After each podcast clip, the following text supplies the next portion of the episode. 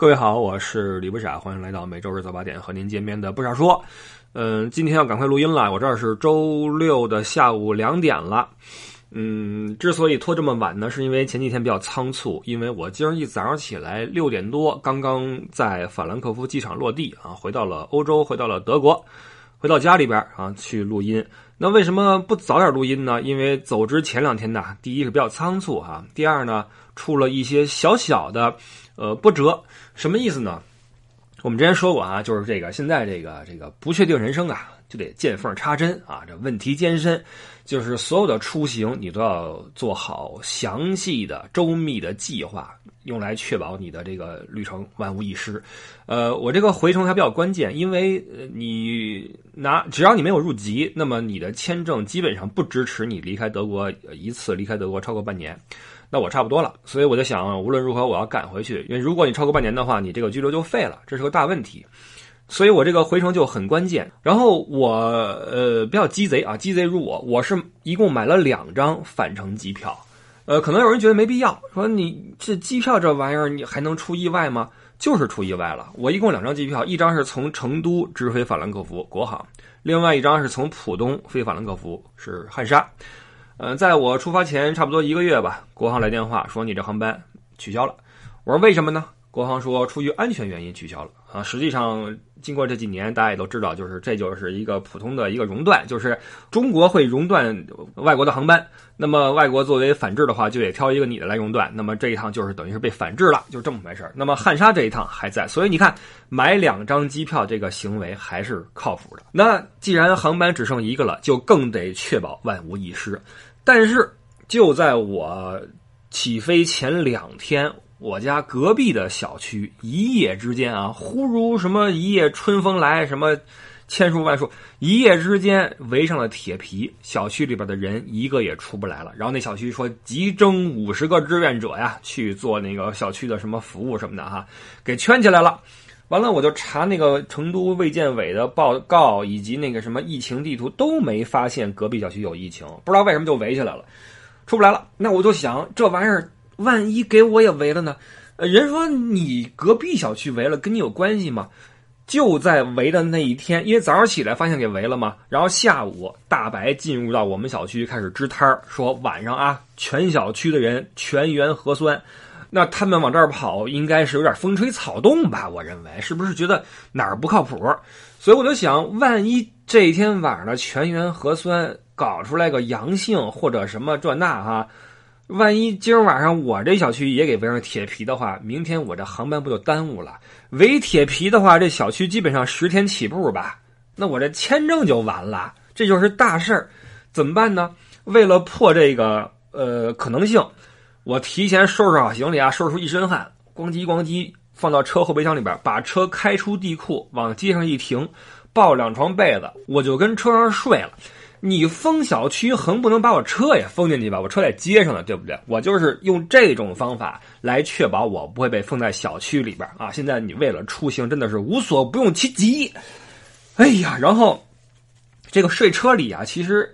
空间倒还好，关键是什么呢？这个成都的那个那个气温呐，气候呀，到了十一月都中旬了，还是这个很温暖、很潮湿，导致这个，因为你睡觉如果车窗紧闭的话会很难受，但你但凡漏个缝的话，就会有蚊子这个伺机而动，它会闻到你这个二氧化碳的味道嘛，然后飞进来。所以那天晚上我就跟蚊子大战呀，一天晚上大战了三百回合，干死了五六只，后来不行了，实在太困了。然后我就刷我那个，嗯，核酸报告，一看，哎，新测的报告出来了。呃，我是阴性这个事儿，呃，我但是阴性是一边儿，但是出报告之后，我一看外边没什么风吹草动，因为我的报告出来了，意味着整个小区那个时间段测的那个结果呀，应该都出来了。那这个时候如果没有人来啊，趁着天黑，趁着月黑风高给你封小区啊，就应该还好。所以我这个揉了揉眼哈，挠了挠包。就回到家里边补了一小觉，起来之后洗个澡，重新回到车里边，而去了机场，然后搭乘下午的飞机从双流飞去了上海。从成都飞上海的话，要有两个码，一个是成都本地的四川天府健康通啊绿的，另外一个核酸绿的，还有一个上海的随身码也得是绿的。这几个码我是。出发前几天天天刷，天天看，就怕出问题呀。还好啊，这个成功的潜入上海。然后有一个现象，从双流到浦东的飞机上。人是爆满的，而且就我观察，百分之九十以上的乘客都是三十五，至少三十五，甚至三十八以上、四十五以下或者五十五以下的中年男性，而且穿着都是非常低调的深色的那种外套啊什么的。为什么？我瞎分析一下。因为这个时候出行的跨省出行的都是商务人士，都是去出差的。当然，我没有一个意思说，呃，女性在这个职场里面不扮演角色，不是这个意思啊。我就是说，这个时候出差的，因为男性跑腿可能更多一些嘛。我这么解释一下啊，我知道你们也不会去抠这个字眼儿呃，我的意思就是，因为如果这个你你这飞机上有游客的话，那么游客会全家出行，有老有小，但飞机上没有。而且你旅游的话，你穿的会很轻松，对吧？你拎着零食，带着什么随身听、什么靠枕，然后穿着那个什么这鞋那鞋子就来了。但是飞机上那整个飞机就一眼看去全是男的，然后都是那四十岁上下，呃那样啊，拎一公文包，全是商务人士，然后飞机爆满，说明商务出行的这个需求还是很大的。OK，到了上海之后，嗯，去了是一号航站楼。呃，我记得我上次从上海离境是从二号航站楼走的，非常嗯，不这么说啊，就是一号应该是主力的出境楼吧，因为这次到了一号之后，发现还是挺大的哈。但是呢，check in 进去之后，发现几乎没地儿吃东西，就还是那个很萧条啊。这是呃还是没变，因为航班还是非常非常少嘛。同时另一个现象。我到了那个窗口办那个登机牌的时候，发现哦人特别特别多。然后汉莎给我来封信，说那个呃本次的航班呀，呃满员啊爆满，说你可以这个选择在登机口把你的手提行李也 check in 进去，这样的话就不用占用你的飞机上的空间嘛。我人特别特别多，然后啊几乎全是商务出行，为什么呢？现在出因为很多人好奇，现在出行怎么查严不严，都要看什么。我看了一下啊，因为最近杜塞尔多夫好像有什么展会，应该是，而且上海啊，从上海飞那边呢，有一个地理上的一个一个什么呢？因为上海是江浙沪那边有很多那种私营企业，这些企业有很多的商务需求，所以他们都会从上海出发，要么坐东航，要么坐汉莎往法兰克福飞。从北京的话，可能还有点那种其他的人士啊，呃，从上海飞很多商务人士，然后都拿了一摞材料，呃，什么邀请函呀。呃，资格证呀，什么机票信息呀，呃，各种公证啊，中文的、德文的、英文的啊，公章啊，一摞。因为从登机牌的那一关开始，就要查你的各种的这种材料了，尤其是返程机票，你必须要有，没有的话你不让你走。当然，这个现在出行看你的目的是什么，包括你的签证性质。你看我。我因为有一个居留卡，所以就没有人去问我要任何东西，就无所谓。他只是看了看我的入境时间，确定我没有超过半年的这个停留，就让我就就就走了。包括海关也是，我记得上一次我出行的时候，海关问我说：“疫情如此严重，你确定你要离境吗？”我说：“对。”他说：“离境之后你要一切后果自负。”我说：“好。”才让我走的。这次的话没有说任何事儿。什么都没有，呃，所以这个海关的态度应该是有些变化。当然，这是我个体的一个经验啊，不代表什么，没有什么代表性。我只是说一下我自己个人遇到的事儿。然后在 check in 柜台的话，就是很多人在查你的返程机票啊，就是你如果没这个的话，你走不了。包括我估计旅游目的应该是出不去的，这都是商务出行，然后爆满。然后这个飞机对。过去我在疫情期间往返的时候的机型啊都比较小，那个座位的设置都是二三二。这次这个汉莎这个就是三四三的这种格局了，就是一排能坐十个人，然后整个飞机的那个那个载客量是非常非常大，就这样还是爆满，说明什么呢？说明这个商务人士呀依旧有很强的需求出境做一些商务探访，同时。这种人士是不会被为难的啊，就是你可以呃凭借你的这个种种证明出去，然后一下飞机，这个终于感受到了气候的变化，因为成都那边那天气呀，就是，呃，当然不比云南了，我知道那边不是四季如春嘛，但是成都在我这种北方人看来也是，到了冬天，这你在北方的话，你能看到四季的变化，呃，但是在成都，起码在这个植被上。你看那个树叶还枝繁叶茂，而且而且也没什么风，也吹不下来啊。这个还那样，冬天也是那个树长得可好了哈，那个空气也潮湿，要不要蚊子多呢？但是到了德国一落地，首先空气冷了，这边才十来度吧，十二三度吧。然后这个，因为法兰克福这边我看了一下，北纬五十度。我们十五车正好有朋友在聊这个话题，因为那个气候带的不同，尽管纬度上来讲，法兰克福比哈尔滨还要靠北，但是从气候的这种体感的温度上来说，法兰克福比北京还要稍微暖和一点啊。这就是你你所处的这什么啊？好，呃。但是，一落地觉得，哎呦，凉了，凉了，凉了。然后一看这个落叶啊，终于看到了秋天的感觉，都十一月份了啊，晚秋初冬啊，冬天来了啊，冬天来了，朋友们，赶紧做准备。呃，这个是啊，然后今儿今儿周六，周六的话意味着到家之后。你先收拾收拾东西啊，擦擦灰，然后赶紧出去买东西，因为明天周日哪儿哪儿都不开门，没饭吃呀，冰箱也是空的，什么都没有，赶紧去出去储备，然后去那个买点什么面包、鸡蛋什么的。哎，鸡蛋价格都翻番啦！这次这个这个物价比我走的时候又升高了啊！我你看，你鸡蛋以前是差不多一欧元一盒，我走的时候差不多一块四、一块五，这次回来两块了。我勒个去！十二个蛋两欧元，哎呀！然后那个包括油价也看了一下，也涨了，然后各种东西都涨了啊！这个果然冬天来了啊！冬天来了，日子都不好过。完了下飞机之后看那个滚动的，嗯，车站的那个新闻，一个是乌军进驻赫尔松啊，说这是历史性的一天，呃，然后拜登说我们会承诺什么气候协议啊等等。还有一个是道指在上升啊，总之这边的新闻呢就就看了看啊，这是今天的三个头条啊啊，还有一些呃看了另外一个冷知识，跟大家说一下，就是它是一个以那个选择题形式给你提一个问题，就是呃，请猜意大利罗马的许愿池一天能够被人扔进去多少欧元？选择 A 四十欧元，B 四百欧元，C 四千欧元。朋友们，你们想一想，你们猜一猜啊，选哪个合适？一天啊，一天那个蓄源池里边能被扔进去多少欧元的钢镚儿？答案是 C，一天四千欧，这太了不得了，一天四千欧元啊，白挣。好，这就是到了德国啊，然后，然后关于什么时候回去？嗯，不一定，不一定，但是可以肯定的是，不可能再像上次那样长久了，因为上次是简直了啊，就不不再回首了，那那那段日子简直不再回首了。然后就在双十一这天吧，出来一些一些新的动向，就是卫健委说了一些新的措施哈，呃，包括一项是不再熔断外面的航班了，包括回程的这个隔离是五加三，那这个对于这些出来商务的朋友们都是一个利好消息了，因为。对吧？你出来去个展会，回去还得憋着那么长时间，真的是很痛苦。然后很多人会好奇，这边还戴不戴口罩啊？我看了一下，要求的是在坐公交车的时候需要戴口罩，然后坐长途火车的时候要戴那种 FFP，长途火车的时候要戴那种 FFP2 的那种医用口罩。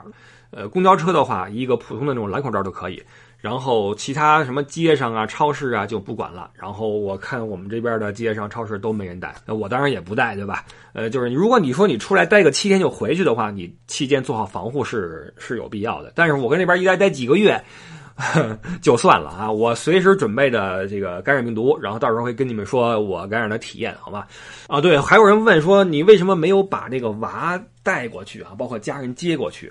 对，我觉得时候没到。我一直秉承着这么一个看法，就是，呃，对于一个婴儿或儿童来说呀，呃，欧洲社会给他的影响力还没有那么大。反之是在中国的一些小区啊什么的哈，硬件设施会更发达一些，就是你想玩什么都有，想吃什么也也方便。在欧洲，我觉得它的优势是那种社会里边的人文环境。包括一些，比如学校里边的一些那个教你的东西啊，那种理念，但这些玩意儿在一个学龄前儿童的那个那个阶段呀，他还不怎么能够体会到。所以我觉得孩子上学的话，在这边是有，在我看来是一个选择。但学龄前的儿童在中国的话，吃也方便，玩也方便啊，就更好一些。所以，呃，近期应该不会带娃过来常住啊，顶多可能就是转一圈吧啊。所以这就是为什么。近期啊，近些年应该不会让娃到欧洲来跟我一块待着。然后至于我什么时候回去的话，就看情况啊。那个既然航班不熔断了，情况就会好很多啊。现在我看明年的机票，回程机票单程是一万八呀，还是一万二？我忘了啊，一万三四呀，反正还是过万的。我们看他什么时候能够。降到一万以下吧。好吧，然后我们就继续说吧，我们就继续来聊这个五十步成为德国人的后半部分啊，就剩下的二十五步。这二十五步会说的快一些，因为就没有那么的有乐子了哈。来，开始第二十六，回收利用，就是德国的垃圾分类制度，嗯，确实很严格，哪怕在一个英国人看来也是如此。确实，我去英国就在零几年我去英国的时候去了三次嘛，都是找咱们群主。那边没有垃圾分类这回事儿，就很舒服啊，很方便。就是这样的，其实人会被同化，或者说这个分类制度啊，也有一些好处。说实话，它对于环境的环保是我们呃，就是你不能从眼前看到的。但还有一个好处是我切身体会的，就是你一旦给垃圾分类之后，你就不会觉得很多事儿觉得很很很邋遢。比如说，尤其是在在成都。你知道四川人吃的那些东西啊，它那个汤汤水水很多，而且很多重油的，什么火锅油啊什么的哈，这些玩意儿，比如说你吃一碗粉儿或者一碗那个叫什么钵钵鸡呀，还是什么冒菜呀，这汤你又不是，你看很多地方的垃圾桶啊，它周围都是那地上都是汤汤水水那个印记，就不好看，就显得不够整洁。包括在家里面也是，在家里面，呃，如果说你所有的垃圾都在一个袋子里面的话，那很快它会漏掉，然后弄得你家里面也也不干净。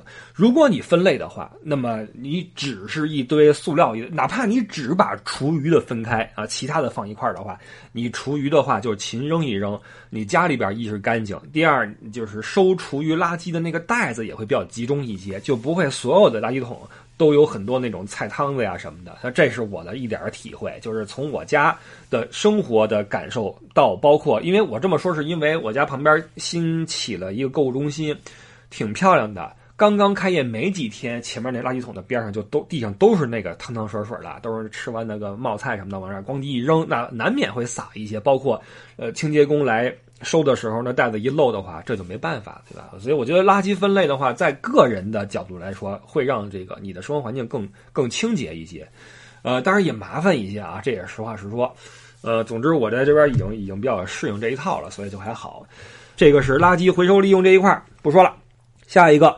遵守规则，他举了个例子，这个例子很典型啊，就是他不是有女朋友嘛，有一个德国女朋友，然后德国这边这个电影院的卖票呢，也跟国内似的，就是你要选你的座位，呃，但是选座位它有一个价格区间的这么一说，就是越靠中间越贵，呃，你第一排的话就是比较便宜的票，完这英国人就说说那这样吧，咱们买一个那个边边角角的票，因为那便宜嘛，完等电影开始之后，因为贵的区域不一定都能卖出去。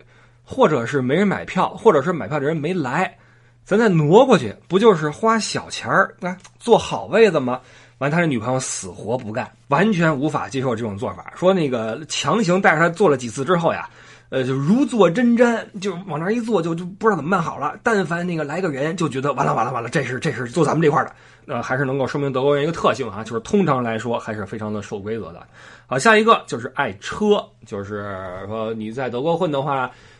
嗯，车这个事儿你要懂一懂，就是爱车就体现在要了解车嘛，什么气缸啊、发动机啊、火花塞啊，什么包括自己修车呀，呃，什么这那啊都得知道一点啊。所以你如果说对车一无所知的话，在德国不太好混。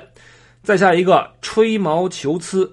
就是要求别人讲话滴水不漏，意思就是说，你跟德国人说话的话，你得精确，尤其是你用数字或者日期来表达的时候，呃，尽量精准，不要模棱两可。这是德国人听别人说话的一个习惯。如果他们发现你这个数字不准确的话，那么一定会出来去纠正你，哪怕这个事儿无关紧要啊。这是吹毛求疵。下一个叫审问笑话。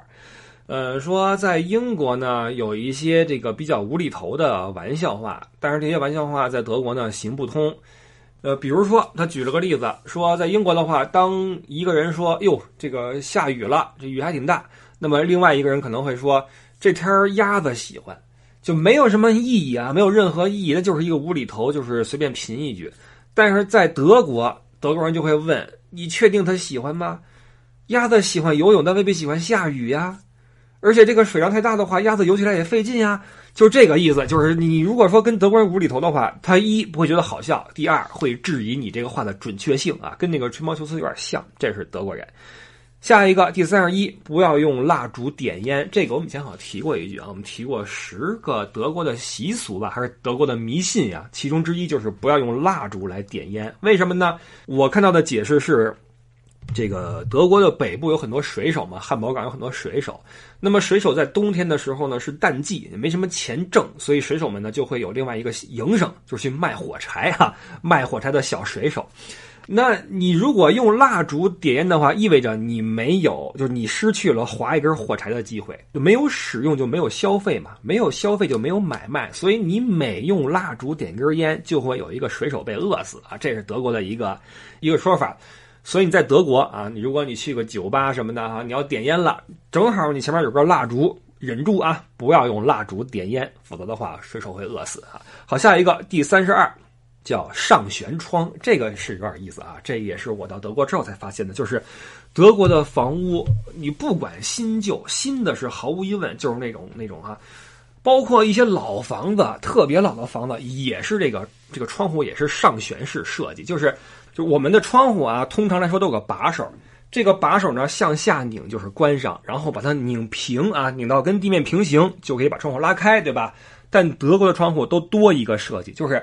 你把这个窗户的把手拧到向上，就是拧一百八十度向上，再一拉，这个窗户就会在上面开条缝儿，就是以窗户底下那个面为轴，上面开条缝儿，做一个小口。那这个上旋窗，这个上旋设计呢，就可以解决你在横开的时候面积过大又不好调节它的这个大小的时候。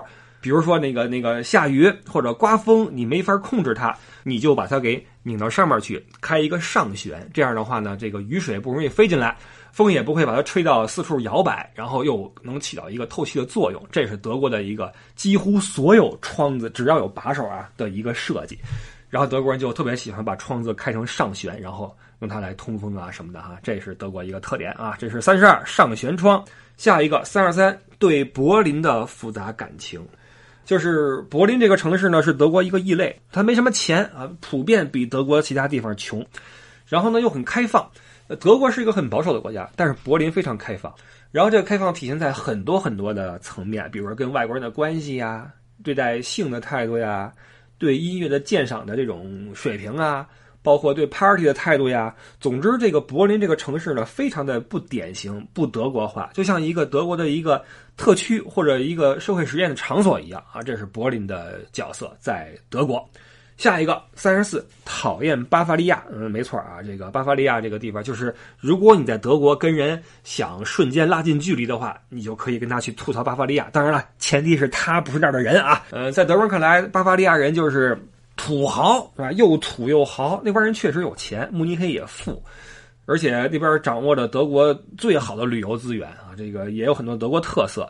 在这个作者看来呢，这个巴伐利亚这个地方呢，就是人本来过得不错，也没那么招人讨厌，但是呢，就是默默的承受了，呃，以百分之十的力量承受了百分之九十的德国人都有的缺点，比如说什么沉闷呐，呃，能喝呀，穿的土啊等等哈。反正，在德国。吐槽巴伐利亚啊，这个没什么大毛病。下一个第三十五，讨厌萨克森方言。萨克森方言真没怎么听过，在德国的东部。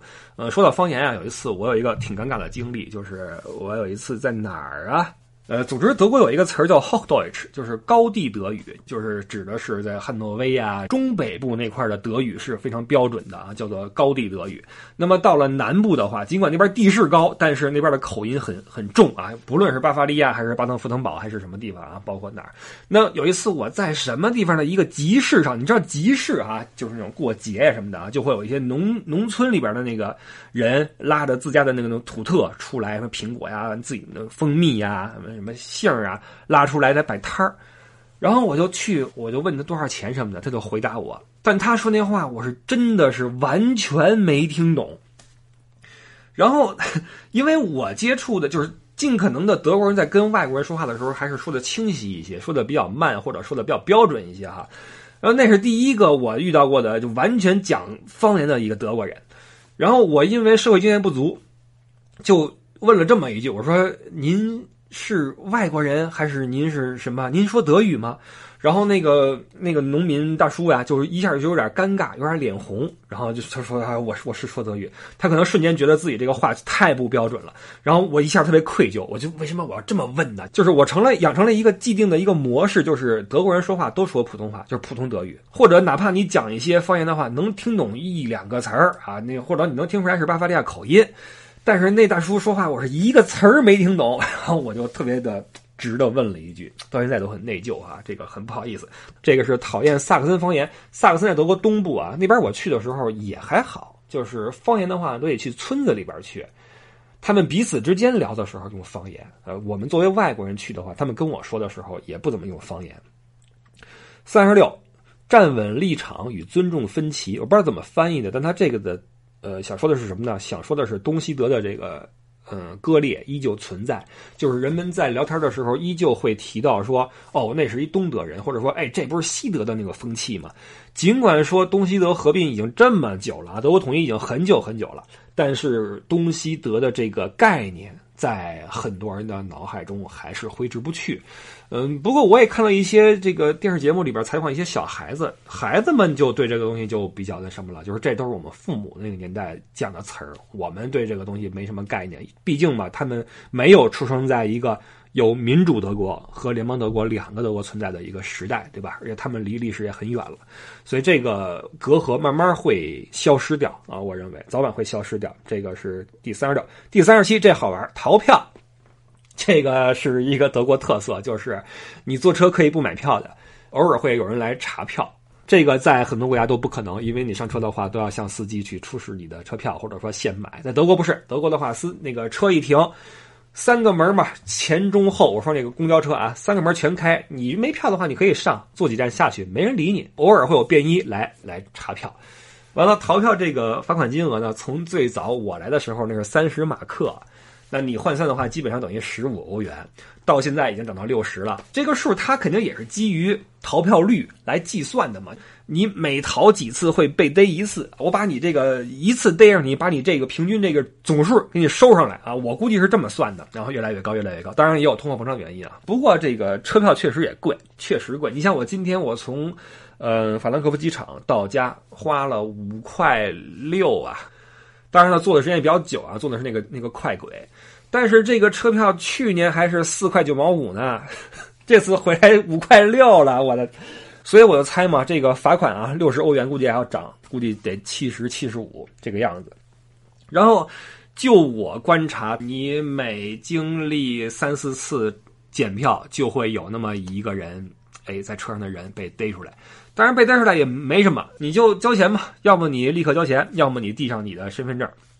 他要记下你的名字和住址，然后过个一个月，哎，来封信说您，请您汇款啊，汇到我们这个公交公司什么的，就是这么回事。在早些年，那个读者呀，读者曾经登过一篇文章，说，呃，有一位中国的学生啊，在德国经常逃票，然后在他去应聘的时候呢，就遇到了一个麻烦，说，你看你这个逃票啊，都记录在案了，我们公司发现你这个人不诚信，所以不能录用你。这是当年在读者上面登过的一篇文章。这个文章我至今都存疑，说实话，因为他不会记录在案呀。这玩意儿要记录在案的话，那这得多厚一本啊！这全德国得多少人投票，对吧？就是投票这个事儿是这样的，就是我们一开始呢受到一个不好的一个诱导，就也是我们刚来的时候，我们语言班嘛，我我们有两个班，然后我们隔壁班那个学生啊，下课之后就跟我们说说，哇塞，我们老师。他要逃票啊！他说：“那个我这个每坐几次车呢，都逃一次票，很少被抓住。而且逮我一次的话，可能我已经逃了十次了。所以这个罚的钱，这个还是还是赚的。”然后我们这帮学生们一听的话，就觉得逃票是一个非常正常的事情，就助长了很多人的这个逃票的这个风气。当时这个车票是什么样的呢？车票是你可以在一个机器上买，买完之后呢，你不用去找司机，车上面有一个打票的机器，你把这个票伸进去，叮一声响，它就会。打上你打这个票的那个日期和时间，就根据这个时间来证明你这趟车你是有票的。然后这个很多学生啊，为了这个更加 科学逃票，能能这么说吗？更加靠谱的逃票，他不是说兜里没票，他不是说你查票的话我没有，他怎么着呀？他研究，因为你看啊。钉儿这么一打呀，它是那种蘸了墨的那种铅的东西打上去的嘛。那个票上有一个那么一个区域是专门打这个字儿的地方。于是很多学生拿那个买回来那种胶棒儿你知道那种胶棒儿吧？一一一抹，喷粘纸那玩意儿，往上抹，啪啪往上抹，抹上厚厚一层，风干之后是透明的，你看不出来。往那个机器里边一插，叮一声响，那个日期时间印得清清楚楚。查票人一来，你就给他看啊，没有问题。你回家之后拿那个橡皮一擦，嘿。跟新的一样，这是当时我见到过的最牛的一个逃票的技术啊，流传在我们的这个学生中间。然后后来，后来过了一两年，听说这个这招已经不管用了，因为查票员已经开始拿手蹭那个地方，已经开始拿手去蹭了，就是这个已经被被被发现了。那这说回来，就是看你的心理素质，就是它不只是关于钱的问题。如果说它只是钱的事儿的话，那我觉得这个逃票会成为一个很普遍的现象。但是它有负罪感，就是你宁可花着钱买票，你也不愿意去去涂胶水弄这事儿，你就不不愿意这么干了。就跟以前那个电视费一样，就你不想就是过这种日子。你作为一个正常的社会里边的一个合法公民，你真的尽管说有漏洞，你也不想去这么去去做。可能多数人都是这样的吧？这逃票可太难受了。你你众目睽睽，尤其是你作为一个外国人，你代表你国家形象。哎呦，这么干可真的是，反正反正这个啊，这是这个逃票有意思哈。这个在其他国家这个事儿是很难办到的，德国就是这种，就是这么讲诚信啊。当然了，人性是经不起考验的，对吧？所以这个才会有罚款的这个机制嘛。好，下一个三十八，取得资格证书，他的意思是考文凭。就是，嗯，在德国呢，嗯，不论是你在网上面填一些那个你的姓名也好，还是你家这个楼下这个门铃也好，都有一个习惯，就是加上你这个 title，你是 doctor 啊，还是 professor 啊，等等，就是你但凡你是个什么博士或者什么教授。就非常受人尊敬，所以在不论是在网站上你填 title 还是在门铃上，都习惯把这个 doctor 写在你的这个这个前面。所以说，在德国，当你有一个好文凭的时候，你会非常受人尊敬啊！一说就是 doctor 谁谁谁啊，professor 谁谁谁啊，那那不一样，那跟什么什么先生不一样，跟什么什么师傅不一样，王师傅跟王教授，那这个这。不过这个说回来，中国解决这个问题，中国都是老师，对吧？哎，王老师啊，这个李老师啊，这这好。下一个第三十九，把你的简历写长一点。他的意思是尽可能把你所有的好事儿啊，性格中的闪光点，小时候什么见义勇为，大了之后拾金不昧，全都写在你的简历里边，然后寄出去啊，对你求职有帮助。好，下一个找一份正经的工作，正经的是打引号的意思，就是说。做那种，比如说律师啊、医生、什么工程师等等吧。总之就是在这边呢，就是感觉上比那个什么销售啊什么的还要要要要靠谱一些哈。这是第四十，第四十一不会讽刺挖苦。嗯，他这个意思是德国人会吃一个亏，吃一个那种没什么幽默感的亏，导致呀。导致当德国人在跟别人说一些玩笑话、说一些这个呃就打岔的时候呢，会被当真。就是你不会认为一个德国人跟你开一个稍微有点小坏的玩笑的时候呢，你不会认为他是个玩笑，你会认为他在认真说话。在他看来是一个德国人因为没有幽默感吃的亏，就是德国人出去跟人打岔会被当真啊，这叫不会讽刺挖苦。没什么例子可举啊，一时间想不起来。因为跟我聊的德国人还是比较的，就熟了之后，还是你对他了解之后，你就知道他说话是什么样子。比如当年我跟我的那隔壁啊什么的呀，说话他就是一个没溜的人，他认真的说话我都会不当真，你知道吗？所以他看还是看你对这个人的了解程度哈。好，下一个四十二，学会享受官僚体制。他这个官僚体制翻译的不是很准，我认为他说的是那种，就是繁文缛节啊，这么翻译吧，就是那种办公室的那种拖沓。和没有效率，就是确实如此。就是你任何事一旦牵扯到公务机关的这个办公室的笔头的话，文案工作的话，你就等吧，你就等吧。比如说你要申请把你的档案从这个地方调去那个地方，或者你要这个地方给你开具一个什么证明，你就等去吧，会超级的久，而且他们不以慢为耻，他们认为这很正常。我举个例子吧，比如说这边的一些公务机关给我写信，明明那个信上面写的是，比如说签字是落款是十月十四号，到我手里面恨不得都十月二十四号了。请问中间这十天干嘛呢？德国就这么大的面积，基本上你今天寄信最晚后天到了，两天时间撑死了。咱再算个周末，再加两天，四天。您这十天中间那块你干嘛去了？你是贴邮票呢，还是封信封呢？不知道，还是说你这信？是攒一摞，什么时候攒满了，什么时候寄呢？不知道。总之啊，特别特别的慢，文案工作特别慢啊。这是第四十二，学会那个忍受公务部门的繁文缛节和这种拖沓。第四十三，四十三没什么好说的，它指的是德国的一个口头禅，就是这个一些这个叫什么，我们叫小品词呀，这种没有用的这种这种语气词，这就不提了哈，没什么意义。第四十四，实用胜过一切，就是德国人做事儿呢，或者买东西吧，或者你不论是租房也好，还是去呃买东西，还是说你做什么比较，一定首先比的就是性价比。比如说德国人租房，那第一个问题就是一平米多少钱，而不是说朝向啊、楼层啊、街区啊都不是。第一先看价钱，包括德国，我认为他们在做一些评测的时候也是特别的按照这个方向走。比如说你在超市买东西，你会发现所有的货品，它除了单价之外，它会给你标出一个统一的单位价格。比如说你买饮料，它都会给你标上每一百毫升对应的欧元是多少钱。我觉得这个就是单纯的为了让你去横向比较不同品牌的同一个东西，比如说这个公司出产的巧克力和那个公司的巧克力，每一百克分别多少钱，然后你考虑买哪个值，这是完全方便你从性价比来比较的一个一个算法。不然的话，你没法算嘛。你这个是二百克多少钱，那个是一百五十克多少钱，你算不出来。都给你写上每一百克多少钱，就让你去去比。包括有一些这个评测也是。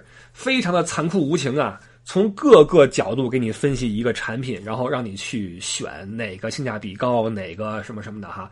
我认为这些都是因为他们是一个讲究实用主义的民族啊，这个完全不考虑说呃设计感呀、什么愉悦感呀、装饰作用啊，这些都往后靠。首先你先告诉我单位价格是多少，我来考虑是不是实用啊。这是德国人。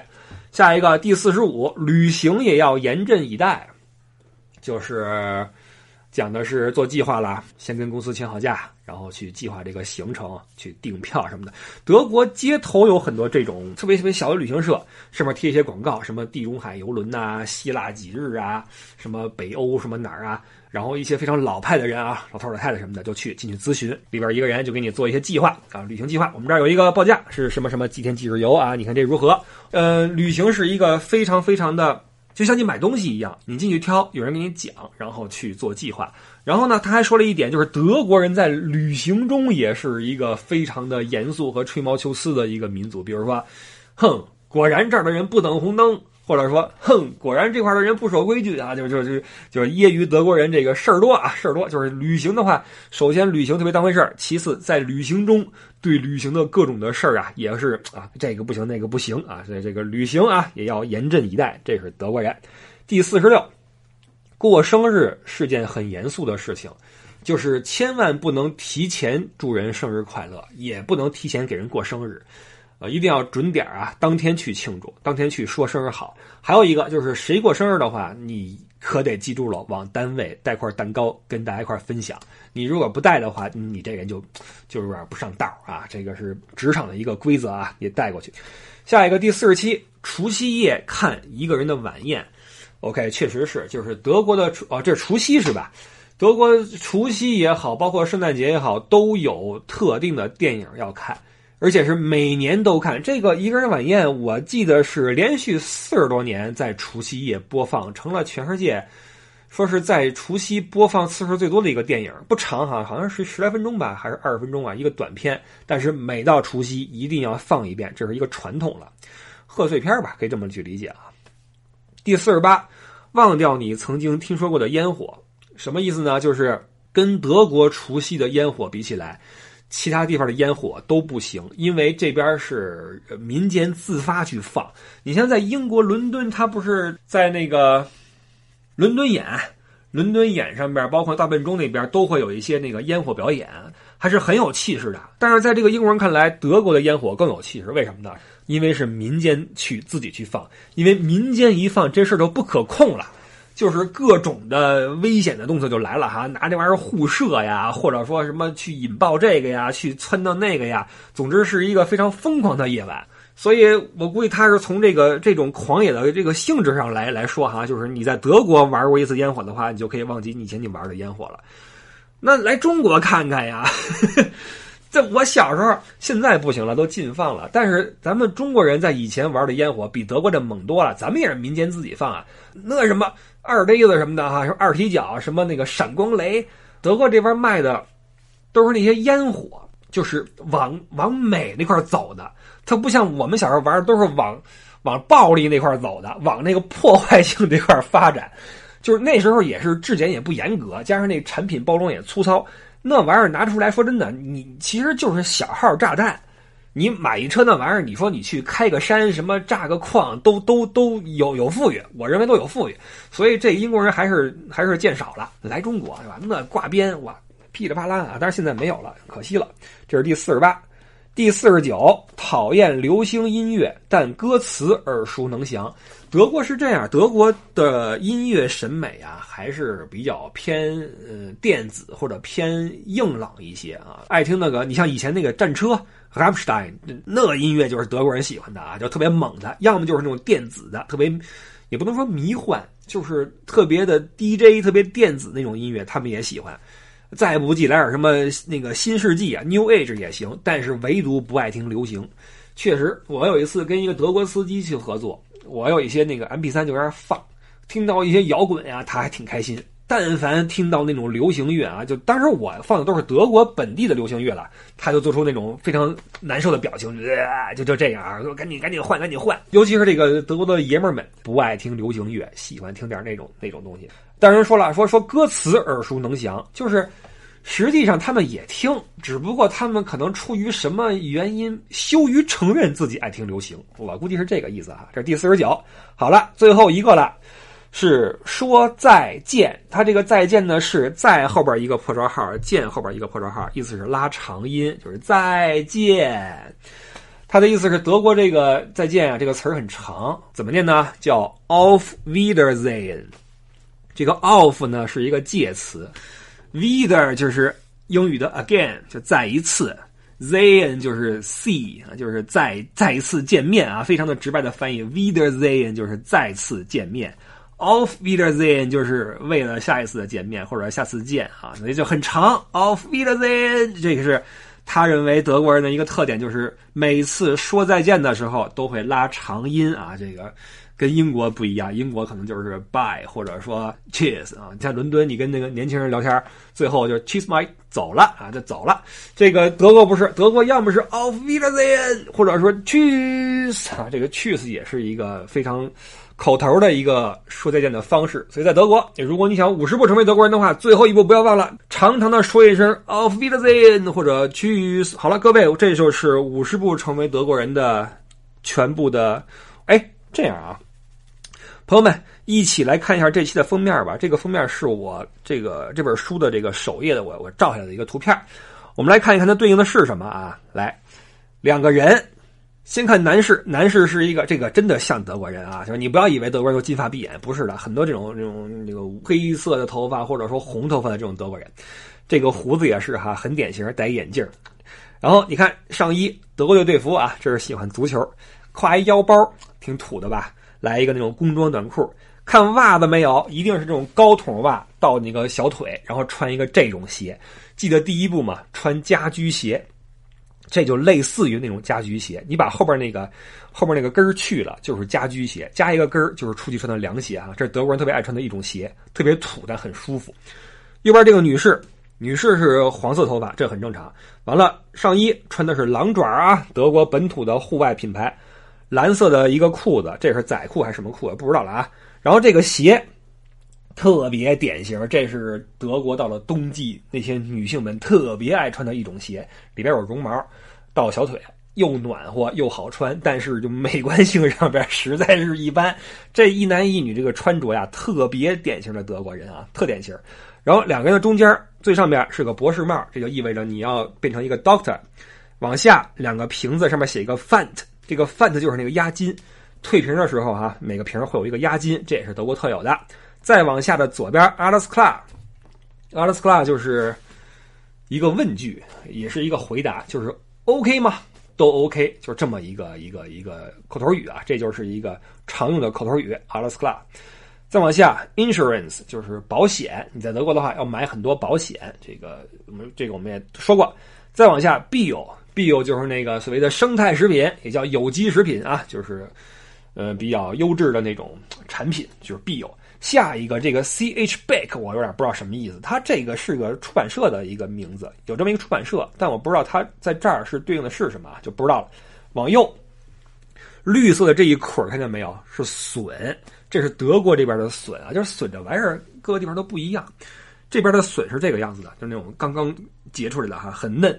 每年有一个笋季节啊，都出去吃笋或者喝笋汤，就这个玩意儿。再往上两个工具，德国人喜欢跟家自己就 DIY 啊，自己鼓捣，所以工具箱是每家必备的。再往右边那一竖溜最底下 FKK，就是自由身体文化运动，就是那个裸身那个日光浴什么的啊，是 FKK。当然了，很多地方的 FKK 啊是声色场所，要小心啊。再往上一个钟表，意思是守时吧。再往上一摞纸上面写着 Vertrag，Vertrag 是 Vertrag 的复数形式，就是合同啊，就是德国不论什么事儿啊，要签合同，注重法律的这个这个保护。再往上这个蓝色的标志是高速路的标志啊，这个交通。再往上，遵守小红人的指挥啊，这就是那个过红灯的时候一定要停下来，这个是德国人典型的，在一个英国人眼中的典型德国人的形象。那么就是这些啊。尽管说我们也没有必要成为一个德国人，但是德国人这五十个特质里边多多少少还是有一些是这个民族的，嗯，既是特点，也是可爱之处，也是值得我们部分学习的地方吧。注意啊，我们指的不是我们中国人，而是我们所有不是德国人的人，好吧？就是值得外部的人去学习和去分析的一个点吧。好吧，谢谢各位收听了，然后我们就下周日早八点再见吧。哦，对了，然后我的那个微信号是不傻微信一，不傻微信全拼阿拉伯数字一。然后如果你想入听友群的话，请加微信 l e y o u e d d i e 乐游艾迪，这是我们群主艾迪的微信，加他注明入群。好，朋友们，我们下期再见，拜拜。